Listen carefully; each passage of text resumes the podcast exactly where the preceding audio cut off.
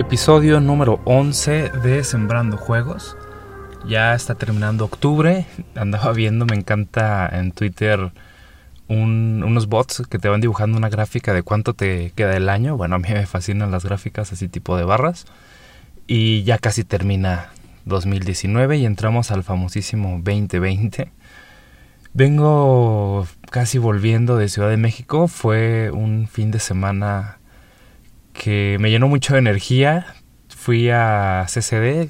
Agradezco mucho que me invitaron a dar una pequeña plática sobre autopublicación de, de tus juegos. Y el tema se relaciona mucho con lo que quiero platicarte hoy, que es la educación.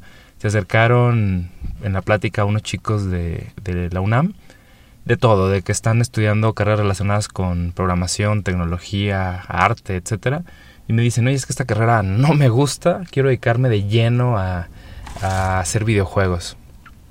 Y pues vengo cargado de energía, me permitió ver algunos amigos dentro de, la industria, también eh, descansar, tener una, una, buena relación, digámoslo así, de, de escape con, con mi esposa, porque pues es el trabajo, digámoslo así, la responsabilidad pues es un poco complicada en el sentido de que te metes tanto en el trabajo, ya lo hemos platicado, que quizás no cuidas la relación con tu pareja.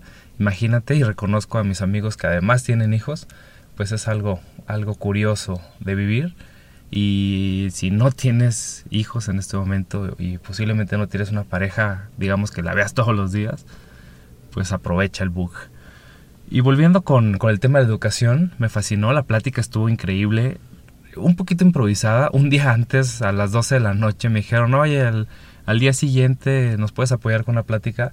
No pudieron asistir los chicos de, otro estudio y, confiamos en ti. Y bueno, muchas gracias.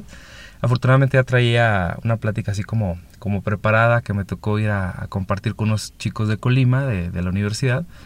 Y fue prácticamente lo mismo con un poquito así como de, improvisación. El tip es aprende a improvisar porque frecuentemente las cosas van a salir distintas a como quizás las habías planeado, pero también planea, es importante.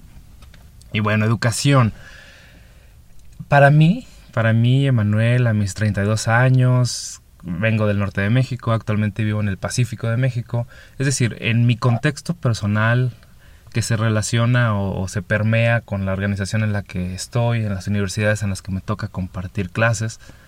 Para mí la educación es una herramienta, es algo que te ayuda, pero no es algo definitivo. Y la típica historia, ¿no? Mi abuelo tuvo una educación de ingeniero, ingeniero forestal en Ciudad de México, al centro de México, después se va al norte de México y de ahí forma familia. Y digamos, el, el acceso a que él fuera un ingeniero hace pues casi 50 años, más de 50 años, le abrió muchísimas puertas en el sentido de, bueno, tú, esta educación te permite estar en esta organización, ganar cierta cantidad de dinero, mantener tu nivel de vida, ¿no? Eso fue hace 50 años.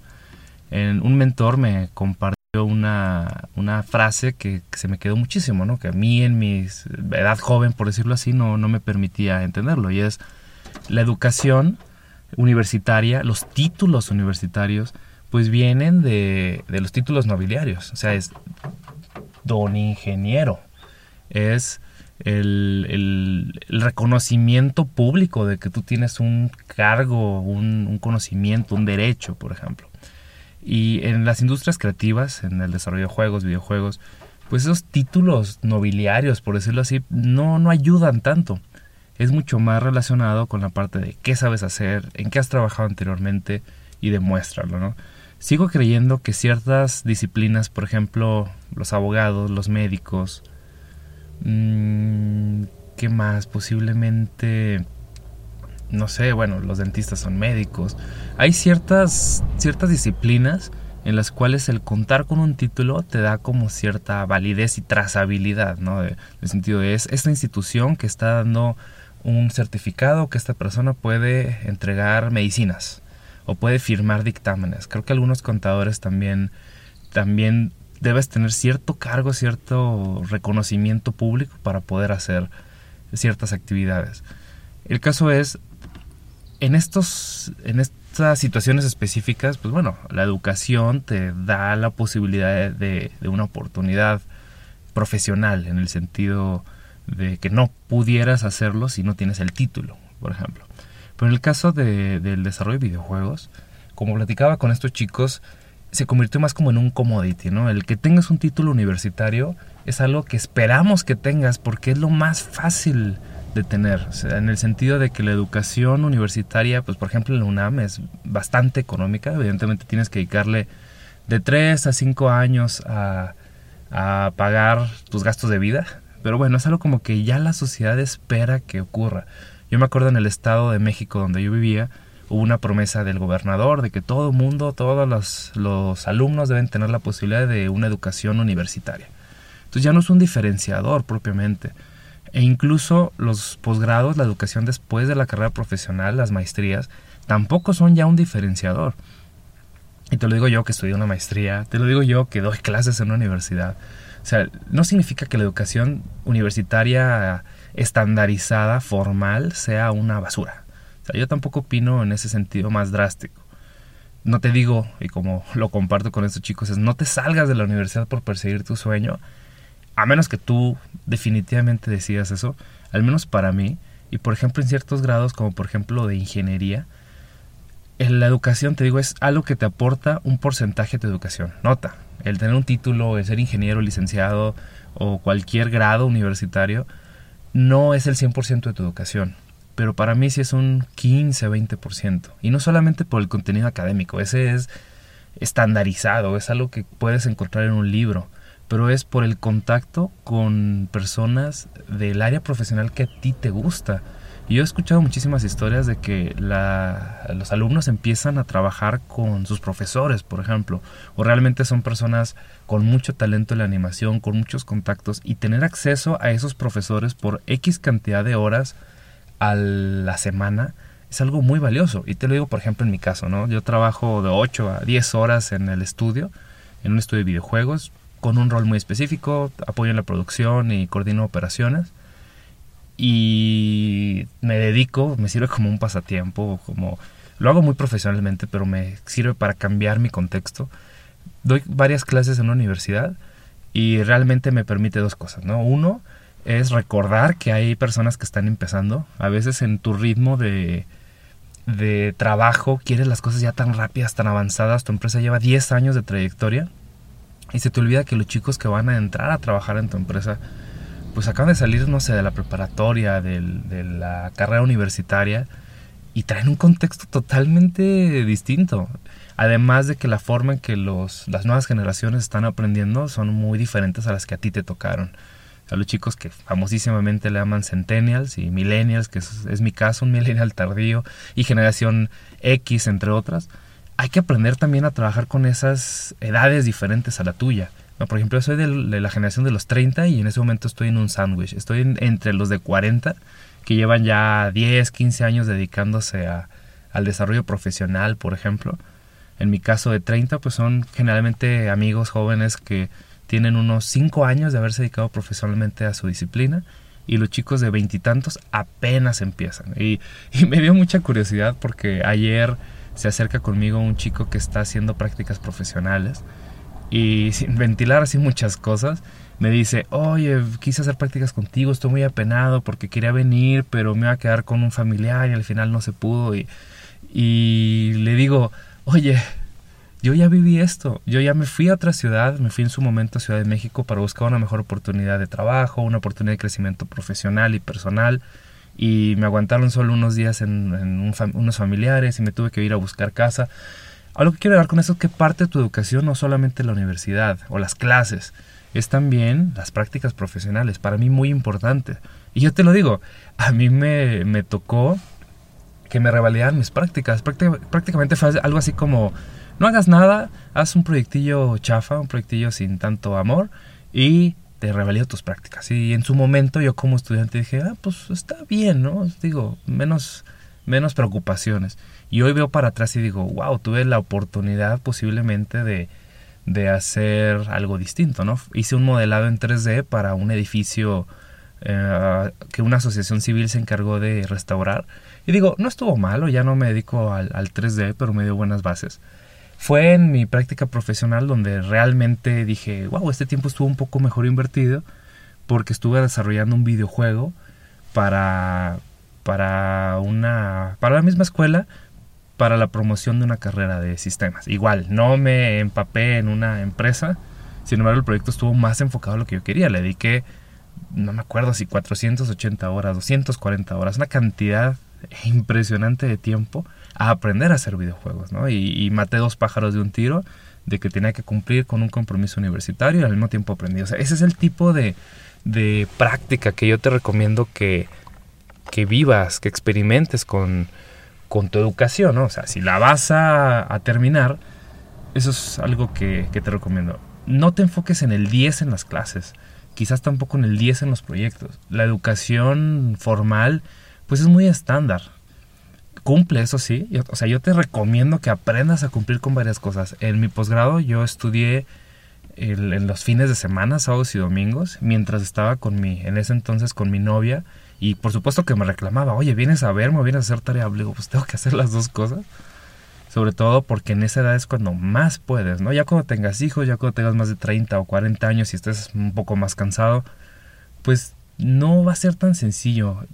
Sí te recomiendo que aproveches la oportunidad de que de tus 18 a 25 años, por decir algo, es cuando más energía tienes, cuando más concentración tienes. Es posible que tus padres te apoyen y no tengas tanta responsabilidad económica. Al menos así es el caso de muchos amigos cercanos.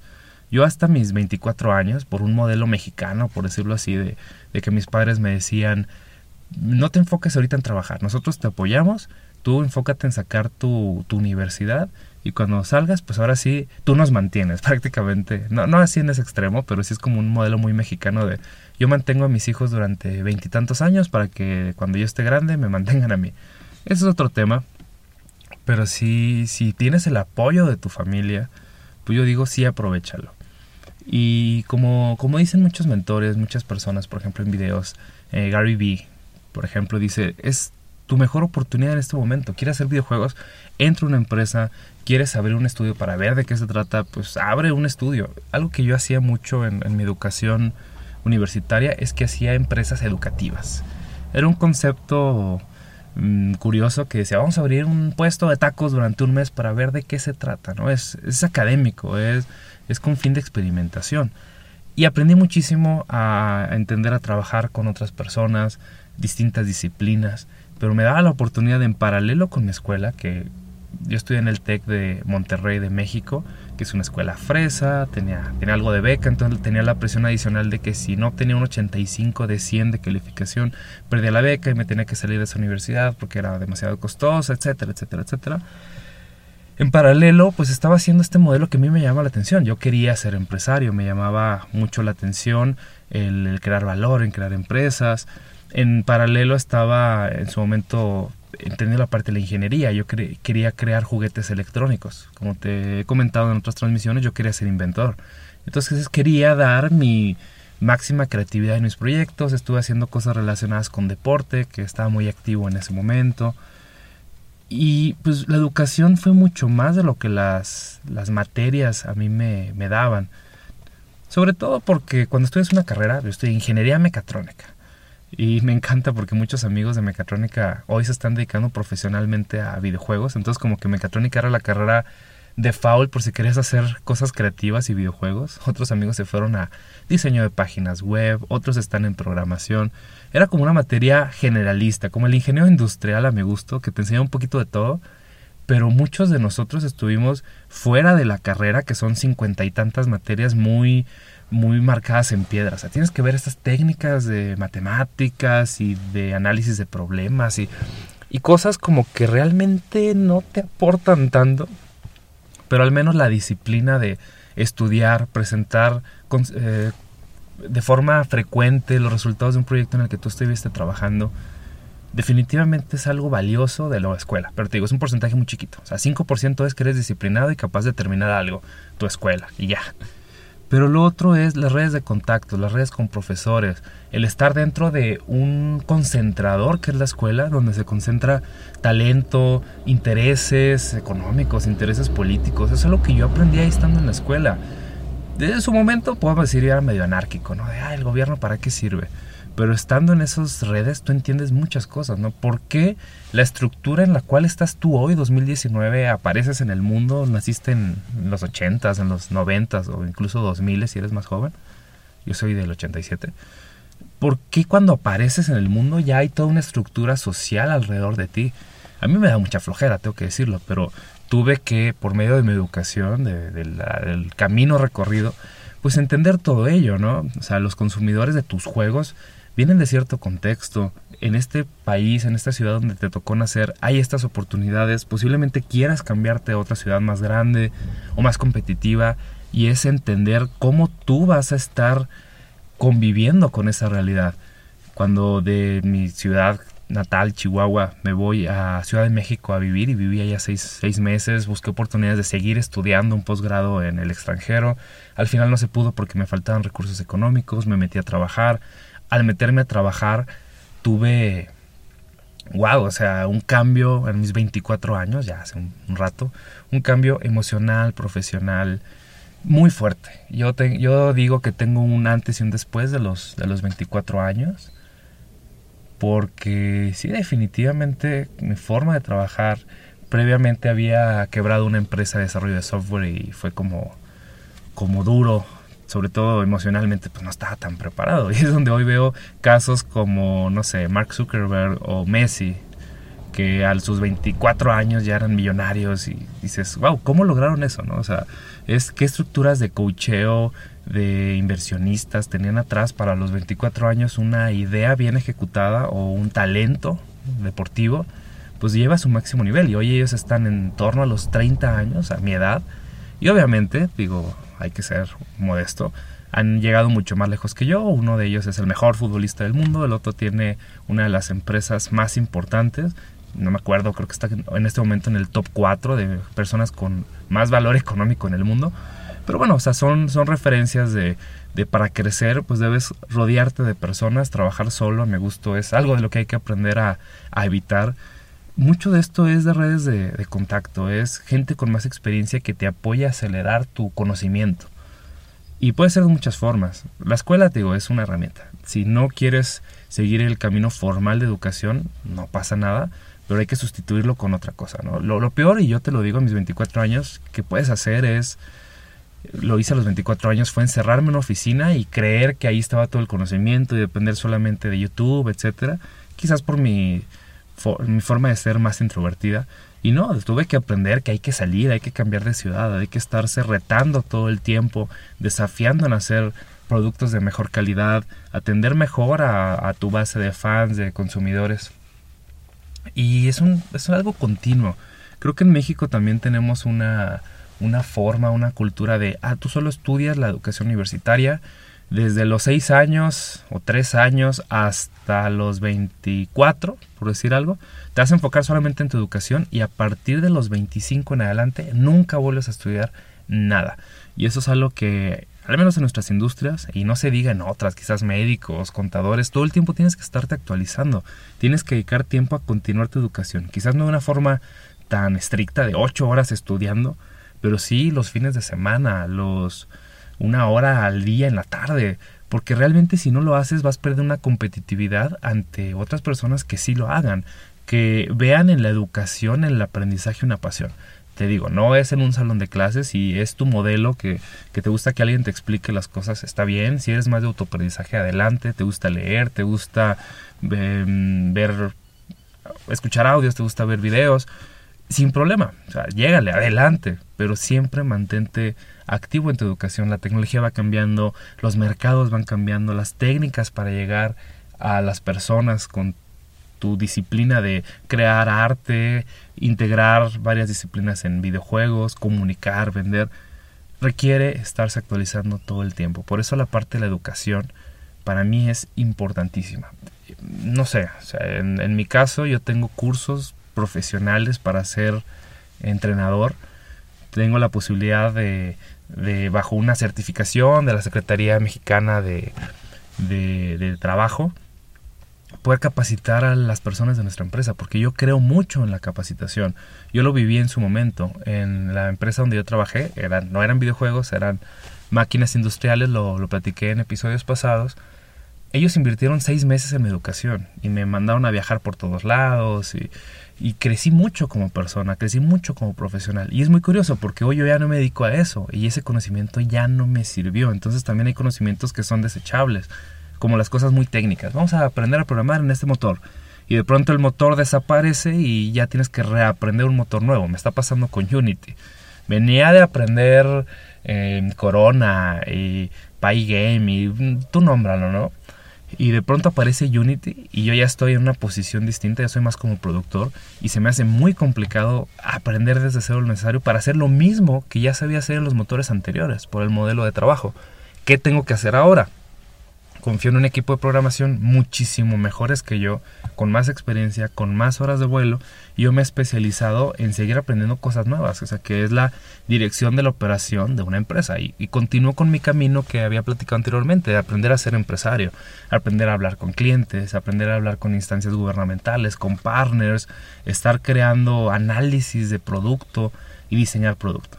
Entonces, aunque empecé como programador y estudié algo que no tiene nada que ver, ingeniería mecatrónica, y llevo veintitantos años programando, ya hoy no me dedico a ser programador, ya hoy no me dedico a arreglar maquinaria industrial, que tengo que decir, pues es lo que me encanta, estar en el piso, boca abajo, como casi como mecánico, reparando cosas, en su momento me encantó.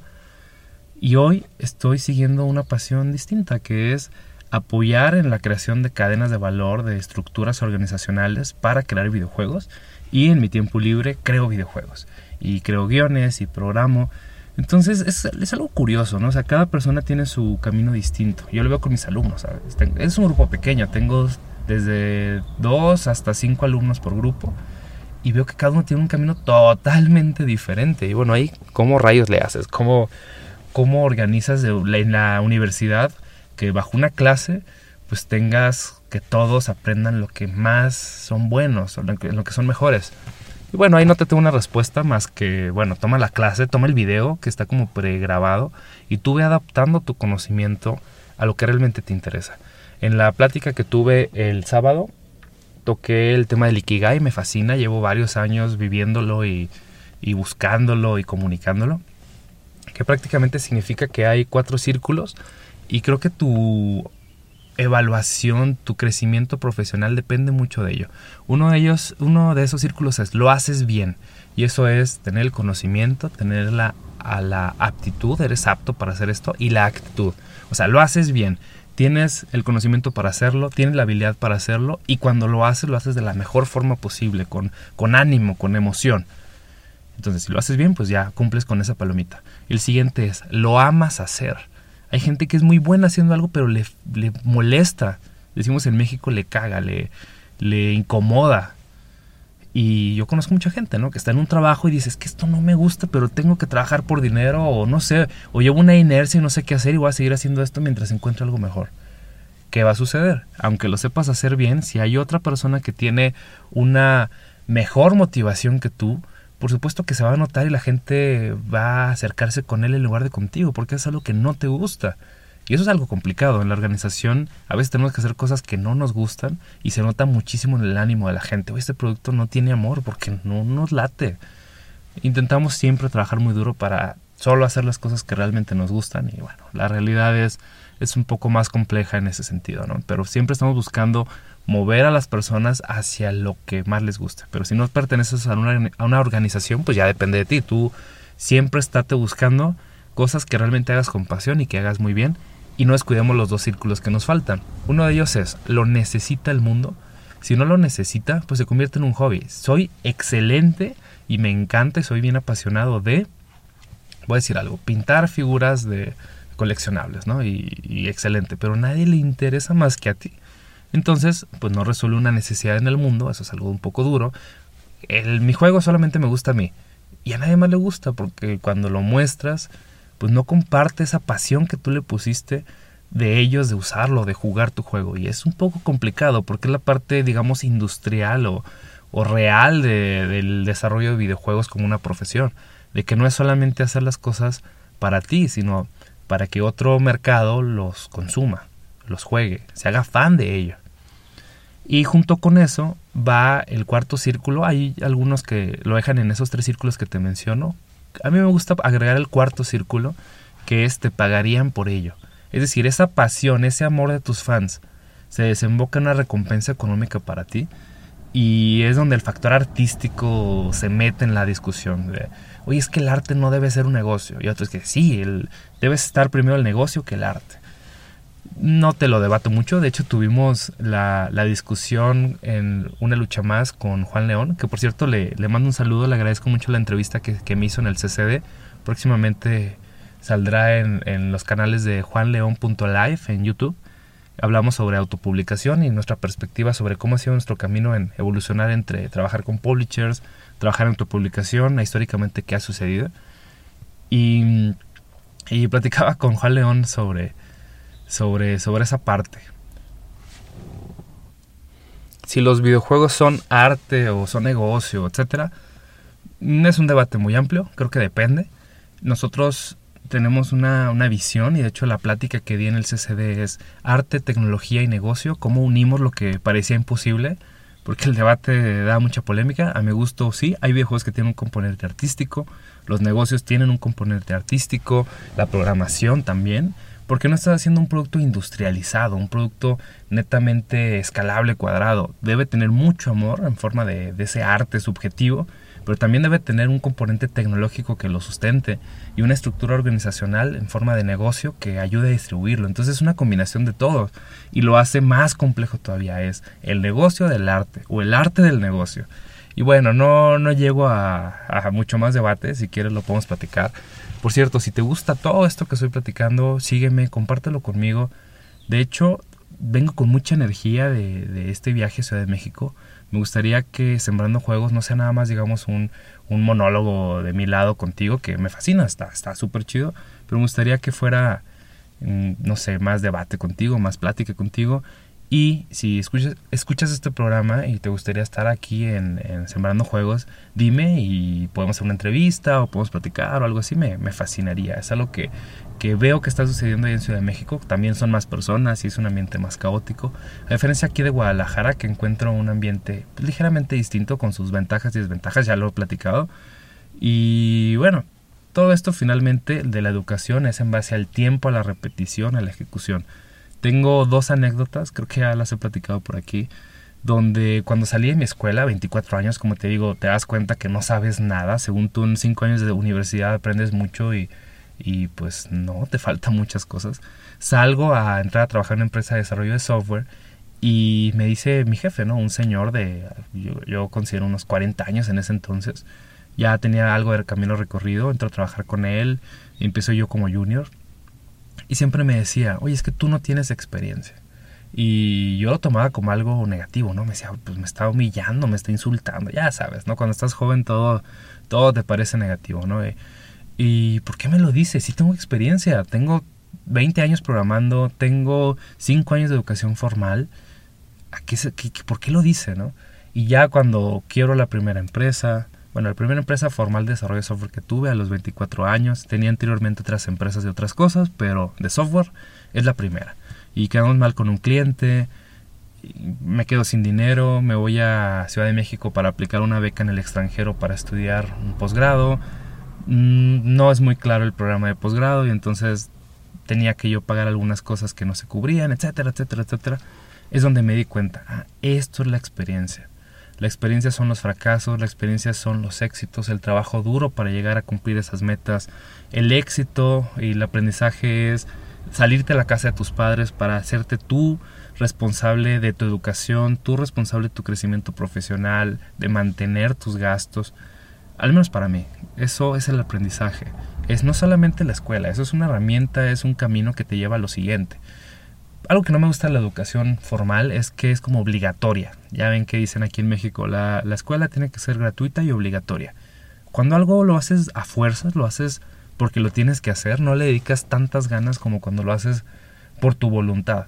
Y ocurre lo contrario, ¿no? Cuando algo lo haces por voluntad, pues no te ves tan obligado a terminarlo que es lo que nos pasa mucho en el desarrollo creativo, ¿no? De cómo es un proyecto por hobby o por pasión, pues ahí cuando salga. Entonces creo que la combinación de la educación debe ser las dos. Me motivo yo y, doy más, doy el extra por mi educación pero me aprovecho de un sistema estructurado, ¿no? De una capacitación laboral, o me, me aprovecho de trabajar por una empresa porque ahí tienen ciertos flujos de trabajo que voy a aprender, pero por mi cuenta sigo guiando mi educación. Que no sea un pretexto lo que el profesor o la empresa te enseñe. Tú debes estar guiando tu educación a mi, a mi punto de vista. Y aprovecha, aprovecha la juventud, aprovecha las oportunidades, porque yo sí lo he visto, o sea, ya después es muy complicado. Ya hoy casado, ya hoy con una responsabilidad muy fuerte en una empresa, que lo hago con mucho gusto, estoy casado con mucho gusto, estoy en esta empresa con mucho gusto, pues el tiempo que tienes para seguir aprendiendo se reduce, ¿no? O tienes que enfocarte, especializarte en cosas muy concretas que se requieren. Entonces es una combinación de todo. Es vivir ese ikigai, vivir ese propósito, estar haciendo algo que amas, estar aprendiendo todo el tiempo a hacerlo mejor, entender que eso que te hace único, esas características que realmente amas, las cruzas con una necesidad en el mundo, en la empresa, en la sociedad y también aprender la parte económica. Hay gente que es muy buena con el dinero y hay otros que no. Casi siempre los artistas, algunos programadores, pues no les preocupa la parte del dinero y eso provoca algunos problemas por ahí. Entonces, pues bueno, para que lo tengas muy en cuenta, esto creo que es una primera parte del tema de educación. Va, da para mucho más. Por ejemplo, esto es muy general lo que te dije hoy, pero ¿qué tal de dónde aprendo en específico estas cosas? ¿Con quién puedo hablar? ¿Qué libros puedo leer? Creo que puede, ser un buen material para un, un siguiente episodio. Entonces, te dejo. Te invito a que sigas trabajando muy duro por lo que quieres, por lo que amas si te gusta lo que estoy platicando, por lo menos déjame un like, no seas gacho. Algo que, que vi también en este, en este viaje es que muchos amigos leen mis posts y, y no, no dejan like. Entonces, para mí like es como, oye, lo leí, sé que, sé que están ahí las cosas. Y entonces estaba platicando con, con Marcos, con, con un, un, amigo, un conocido allá de, de, de Ciudad de México, que lo veo muy de vez en cuando, pero cuando platicamos, no, un tipazo, súper chido. Y me dice, oye, sí, sigo todo, todo lo que estás poniendo en redes sociales. Y yo, ah, ok, no sabía. Y ya a raíz de eso, como 20 personas me dijeron, sí leemos tus posts. Ah, muchas gracias. Eso me permite entender, pues, en qué nivel de la conversación te quedaste, ¿no? En lugar de empezar desde cero, que también tengo como ese mal hábito de que vuelvo a empezar las cosas una y otra vez. Mi esposa me dice, eh, eh, oye, repite las cosas como 20 veces. Y es que le digo, la verdad no me acuerdo, tengo una memoria para algunas cosas súper mala como para los rostros, los nombres y para saber en qué se quedó la conversación. Entonces dime, oye, ya te escuché tu podcast 15. Ah, qué chidísimo. Vámonos sobre eso y sigamos platicando, sigamos conversando. Un gusto en, en platicar contigo. Me encantaría que compartas en lo que estás trabajando, si ya tienes un juego, si vas a hacer el Deptober, el desarrollar una cosa cada día de octubre, o bueno, si ya lo terminaste porque ya se nos acabó el mes, o estás haciendo el Inktober de ilustración, tú compártelo con redes, compártelo en grupos, muestra tu trabajo y bueno, seguimos en comunicación hasta el siguiente episodio.